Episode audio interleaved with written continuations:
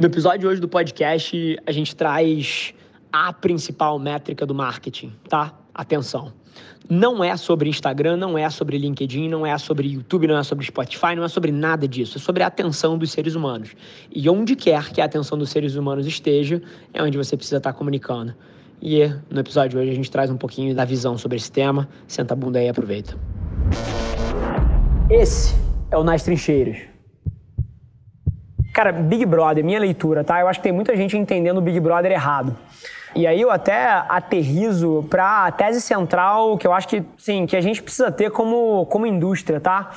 Que é, não é sobre o veículo. Assim, e até quando as pessoas olham pra gente, elas trazem muito isso de, ah, é digital, é digital, é, é repercussão cultural, é, é geração de conversa etc.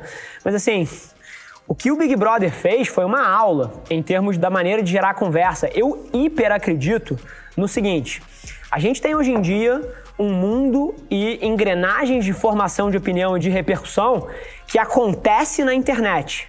Tudo acontece na internet.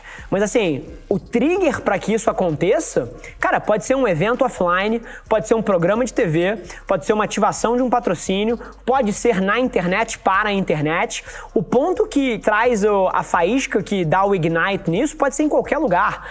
Mas o, o grande lance é você criar as estratégias para que isso tenha uma vida longa na internet e crie conversas lá. E aí o que, que o Big Brother fez? Cara, o Big Brother pegou um casting de pessoas que eram amigos dos maiores influenciadores brasileiros. Assim, eles pegaram todo o círculo de pessoas emergentes em torno das grandes celebridades brasileiras e botaram dentro de uma casa. Chuta o que, que você acha que acontece? Pô, você tem as maiores celebridades brasileiras envolvidas emocionalmente com o programa, porque tem um amigo ali dentro. Então, assim, eu não acho que a TV morreu. Eu acho que o que a gente está descobrindo é que a inserção de 30 no meio do comercial, aquilo é hiper questionável se alguém está olhando.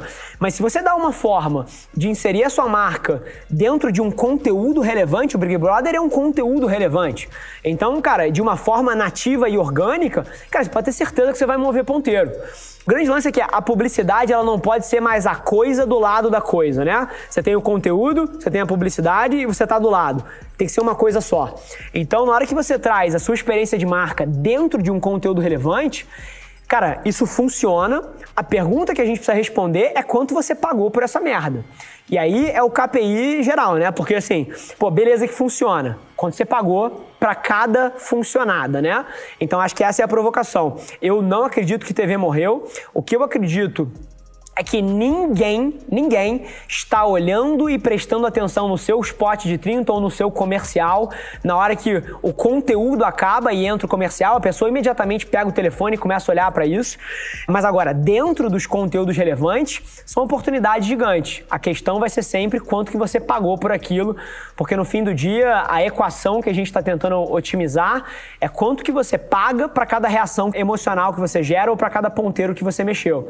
Então é uma questão de custo por impacto ali, mas o que o BBB fez foi uma aula de formação de opinião e de como criar alguma coisa que tenha vida longa na internet, né? Então acho que essa é um pouco a minha visão sobre o que aconteceu aí nessa edição. Acho que é uma provocação que, mais uma vez, não tem uma resposta. Eu acho que o que a gente pode tentar fazer aqui é criar um framework para como pensar sobre o desafio, né? Então, assim, a capacidade de abandonar projetos que estão dando errado é tão fundamental quanto apostar nos que estão dando certo. Então, assim, essa coisa de. A gente veio de um mundo onde, pô, se privilegiou uma consistência de marca e de iniciativas durante muito tempo. E que hoje em dia a grande verdade é que, assim, você precisa entender assim o propósito que a sua companhia tem, o que, a sua marca quer causar no mundo, né? Assim, o que, que ela quer transformar em termos de cultura.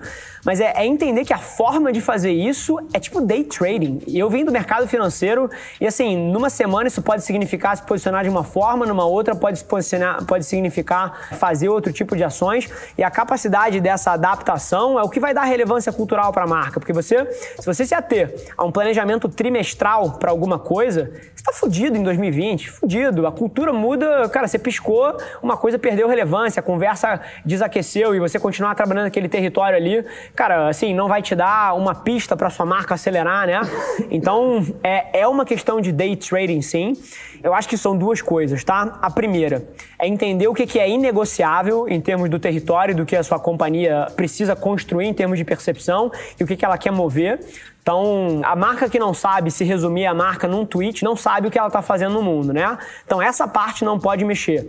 Mas todo o resto, a forma de chegar lá, cara, muda todo dia. E assim, e se você estava entrando em conversas do território, sei lá, pijama, por algum motivo, porque você achou que as pessoas estão bebendo cerveja, porra, usando pijama, como eu faço e vou fazer hoje à noite com certeza. E você entendeu que isso aqui, porra, tava funcionando. E na semana seguinte, cara, pijama deixou de ser relevante, cara, você tem que ter capacidade de abandonar isso. E aí a gente volta, cara, no, no, no campo de CM.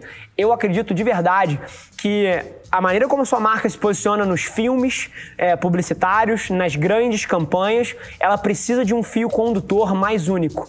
Mas essa arbitragem de day trading que está permeando o seu conteúdo always on, always bait ali, e o CM, essa parte pode ser muito mais volátil.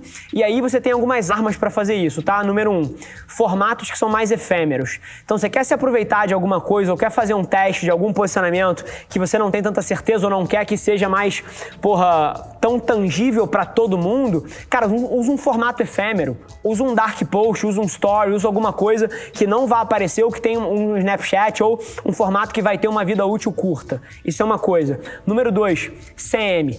O CM você tem capacidade de criar um micromundo dentro de uma conversa, né? Então a sua marca pode significar uma coisa para a comunidade de mães, ela pode significar outra coisa para a comunidade de EDM baladeiros e ela pode significar outra coisa para a comunidade de atletas. Então no nível do CM você tem a capacidade de trazer uma conversa personalizada em escala e isso te dá essa capilaridade que não mexe no centro da marca, mas te dá pano para você mexer e fazer coisas diferentes sem manchar o posicionamento central, né? Então, eu gosto muito número um dos formatos mais efêmeros e da hiperpersonalização através de um CM muito bem feito aí.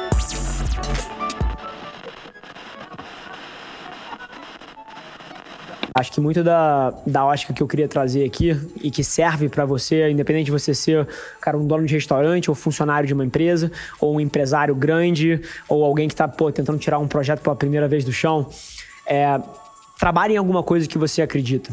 Eu acho que o que a gente está vendo aqui na Avelar, e até, porra, na minha vida, nas últimas duas semanas, três semanas, é, com o mundo inteiro convergindo para o digital, mas eu não vim atrás dessa tendência, né? Eu aloquei o meu tempo em coisas que eu acreditava, em coisas que eu amava fazer, e eventualmente o mundo vem até você.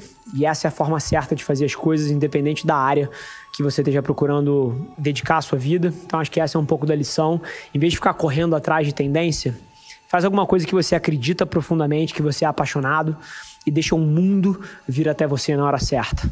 Hora que você entende isso, muita porta se abre. Vamos que vamos. Esse foi mais um episódio da nossa experiência em áudio e como eu já falei, eu adoraria saber que você está gostando do que a gente está compartilhando por aqui. Então não esquece, se você está tirando valor desse conteúdo, ia significar o um mundo para mim, que você tirasse um print da sua tela, postasse no Stories me marcando e aproveita para ir na sua plataforma favorita também e deixar um rating de cinco estrelas e um comentário lá, ajudando a gente a construir essa comunidade tão vibrante que move o Brasil para frente através do empreendedorismo e que fala desse Brasil que dá certo. É um prazer ter vocês comigo e a gente se vê no próximo episódio do podcast.